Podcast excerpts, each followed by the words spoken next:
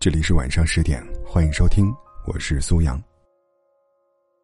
乔布斯有一句名言：“不要让别人的议论淹没你内心的声音、你的想法和你的直觉。”随着微信好友的增加，朋友圈逐渐变得嘈杂，少了许多往日的生活气息。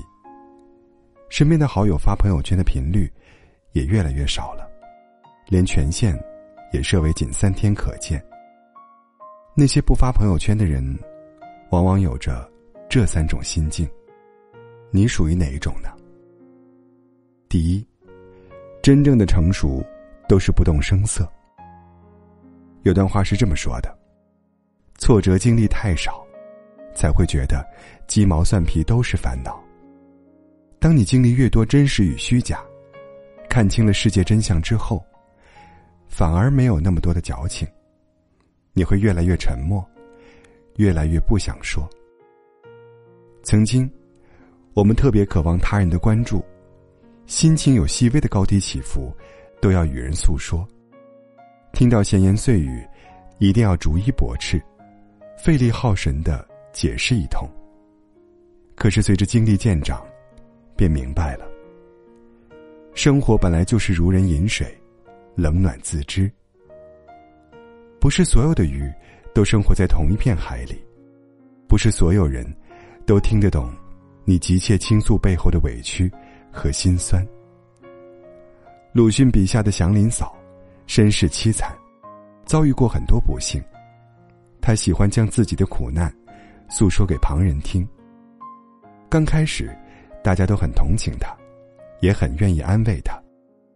然而，抱怨的多了，听多了负面的怨言，身边的人都开始对他厌倦了，纷纷对他敬而远之。很多时候，与其苦口婆心的解释，不如笑笑而过，继续过好自己的生活。人生道阻且长，难免会跌倒、摔跤，磕得头破血流，想要找人倾诉，一吐苦水。但真正的成熟，都是在沉默中练就的。不发朋友圈，不跟旁人抱怨，不是不苦、不累、不想哭，而是在沉默中坚强、沉淀，静静反思与消化，把更多时间花在解决问题上。不喧哗，不声张，自有不动声色的力量。第二种。真正的朋友，不只是点赞之交。不发朋友圈动态的人，是出于什么心态呢？有一种回答是，因为所有的朋友圈都以私聊的方式发给在乎的人了。确实如此，微信好友成百上千，不如有两三个知己。那些掏心窝的话，自然要倾诉给那个贴心贴肺。知冷知热，理解自己的思想与情感的人。张爱玲素来不爱社交，在外人看来格外高冷，总把自己束之高阁。可张爱玲在邝文美面前，像一个快乐的孩子。她喜欢邝文美身上那种真诚舒服的特质。张爱玲给邝文美的一封信里，是这样点评这位好友的。你至少不喜欢做唯心之论，这一点是可贵的。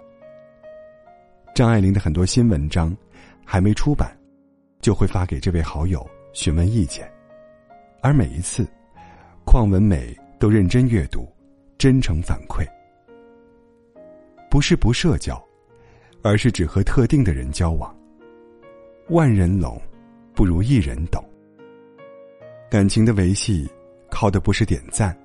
或浅尝辄止的交流，是无数个促膝长谈的夜晚，是一起并肩大笑、相拥落泪的经历，是分享过彼此秘密与梦想的交心。相比在朋友圈做点赞之交，想起那个人就干脆私聊，在同一个城市尽量见面。有血有肉的友情更有价值。第三。好的生活，在朋友圈之外。圈子容易给人以错觉，误以为圈中人都是朋友。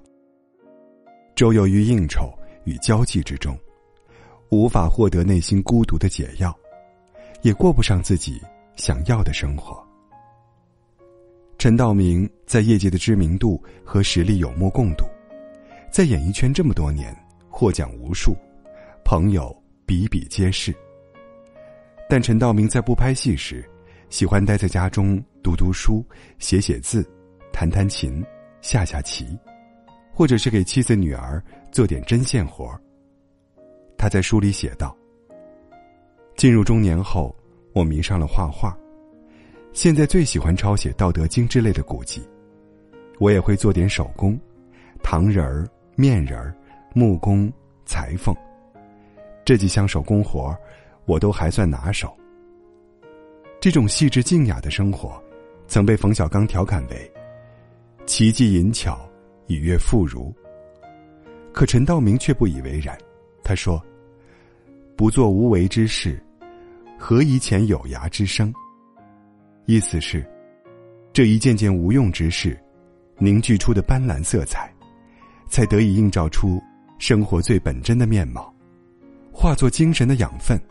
滋养着生命，也唯有屏蔽无效社交，才能把时间和精力花在更有意义、更有趣的生活上。